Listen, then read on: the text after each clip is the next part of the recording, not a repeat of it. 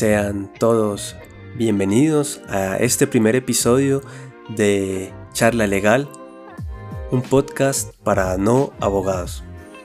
Este primer episodio le he llamado Cambio Mental y se llama así básicamente porque surge, de hecho este podcast surge de un análisis eh, de las situaciones y las circunstancias que se presentan a diario en el mundillo legal y contrastándolo con el contexto vemos la necesidad de que con la transformación digital debe ir acompañado un cambio de mentalidad. Sin duda nos encontramos todavía, inclusive en, el año 2022, casi dos años después de haber dado inicio en Colombia puntualmente la pandemia por COVID-19, vemos cómo, a pesar de los cambios tan acelerados que parecían ser y que parecían que se estaban produciendo, estos han mermado y la velocidad con la que se están produciendo ha vuelto a reducirse pero esto sin disminuir el ímpetu y las ganas de traer nuevas ideas a un sector lleno de problemas como lo es el sector legal. La tradicionalidad y la misma manera de hacer las cosas que se ha venido manejando desde mm, ni tengo memoria, no sabría decir desde qué momento se empezaron a implantar la manera en la que las firmas venían funcionando, en que los abogados vienen funcionando, pero eso sin duda lleva mucho tiempo y esto no ha hecho nada más que construir barreras, barreras entre nosotros con nuestros clientes, barreras entre nosotros con otro tipo de profesionales, barreras entre nosotros con la realización de negocios. Y sin duda, un abogado tiene un valor agregado cuando su objetivo es la generación de nuevos negocios. Parte de los problemas que tenemos con nuestros clientes y que creo que es uno de los en los cuales me voy a enfocar es en la parte de la comunicación. Los abogados nos hemos destacado y nos hemos distinguido por ser grandes oradores y adicionalmente por escribir bien, hacer de eso prácticamente un arte, pero hemos fallado en muchas cosas y de pronto al, hacer rembombantes los textos o llenarlos de tecnicismos y términos que solamente podría llegar a comprender otro abogado y ni siquiera esto nos da garantía de que, de que eso suceda, pues ha comenzado a, construirse y a establecerse barreras en, temas de comunicación. Esto sin duda va en contravía de la intención del lenguaje. El lenguaje se hizo y se creó y se desarrolló para que nos comuniquemos de mejor manera. Adicionalmente nos encontramos con que este consumidor es un consumidor legal que está mucho mejor informado, que tiene acceso a la información, que le basta con ingresar a su teléfono móvil e ingresar y aprender la información que necesita. Y adicionalmente no solo eso, sino que nos encontramos con clientes que ya son tan expertos en su negocio que muchas veces pareciera que la asesoría les sobrara, pero sin duda requieren de abogados. Pero cuando llegamos a ese punto en el cual uno dice, bueno, el cliente por qué necesita la asesoría si pareciera que ya conoce la, la, situación o el contexto o la circunstancia, ¿sí? o el qué hacer, este, es cuando nos encontramos en problemas. Nos encontramos en problemas básicamente porque no le estamos dando un valor agregado a nuestra actividad. Y eso es un gran problema. Adicionalmente, hay que decir que el mercado se ha vuelto más amplio y las grandes firmas han tenido que competir eh, de manera indirecta, por así decirlo, con eh, clientes, ya sean empresas o personas naturales, que buscan otro tipo de servicios y con precios un poco más bajos. Eso no es un secreto porque de hecho es un fenómeno que se viene dando en todos los mercados.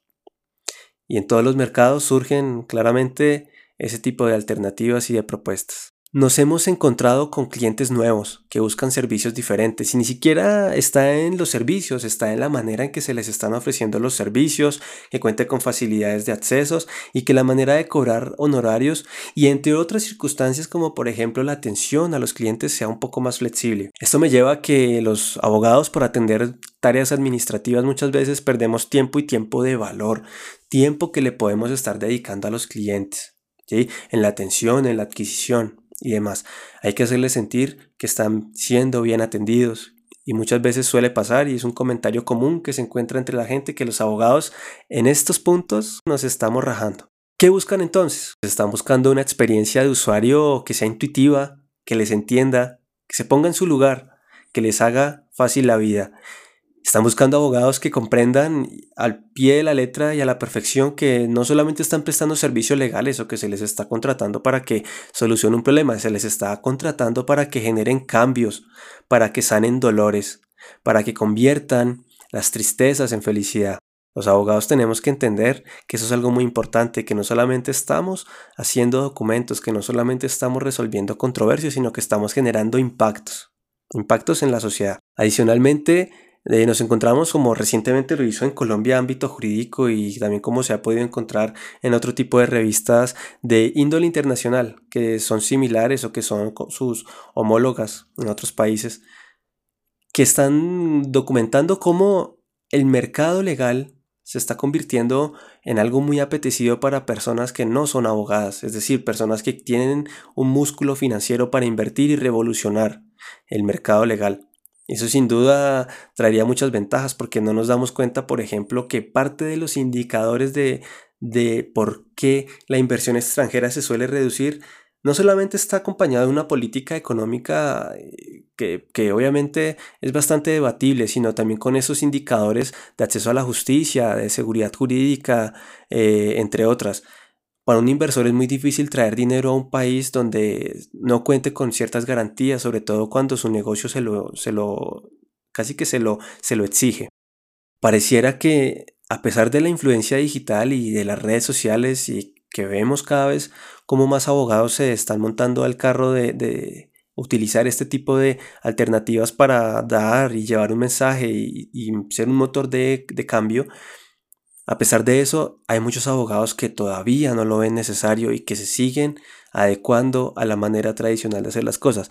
Esto puede interpretarse de muchas maneras. Una, y es que es una manera de trabajar que ha funcionado pero también se debe interpretar como, no sé si es la falta de información o la falta de saber cómo, pero pareciera que sigue siendo atractiva para algunos cuantos, esa manera tradicional de hacer las cosas.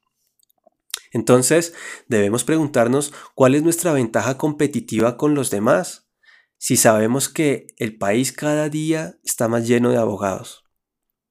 Afortunado, desafortunadamente, esa conclusión se la dejo a ustedes, pero es así.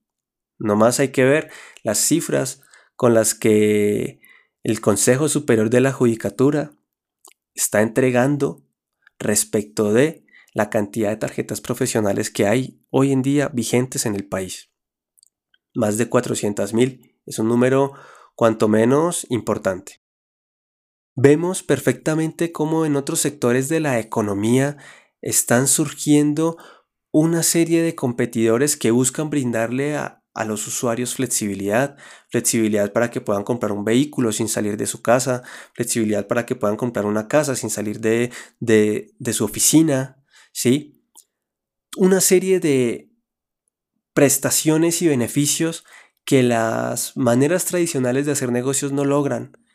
Pero a pesar de ello vemos cómo continúan habiendo clientes que se siguen acostumbrando, pero en Colombia el índice y la tendencia es a que los mercados digitales cada día cobran más importancia y son más usados, son más comunes. En ese sentido, la flexibilidad es un valor muy importante y que inclusive es el término que ha generado interesantes debates en el mundo laboral. Volver a la oficina o el teletrabajo. La flexibilidad es allí un factor importante. Pero esto lo que hace es traernos directamente a las soluciones.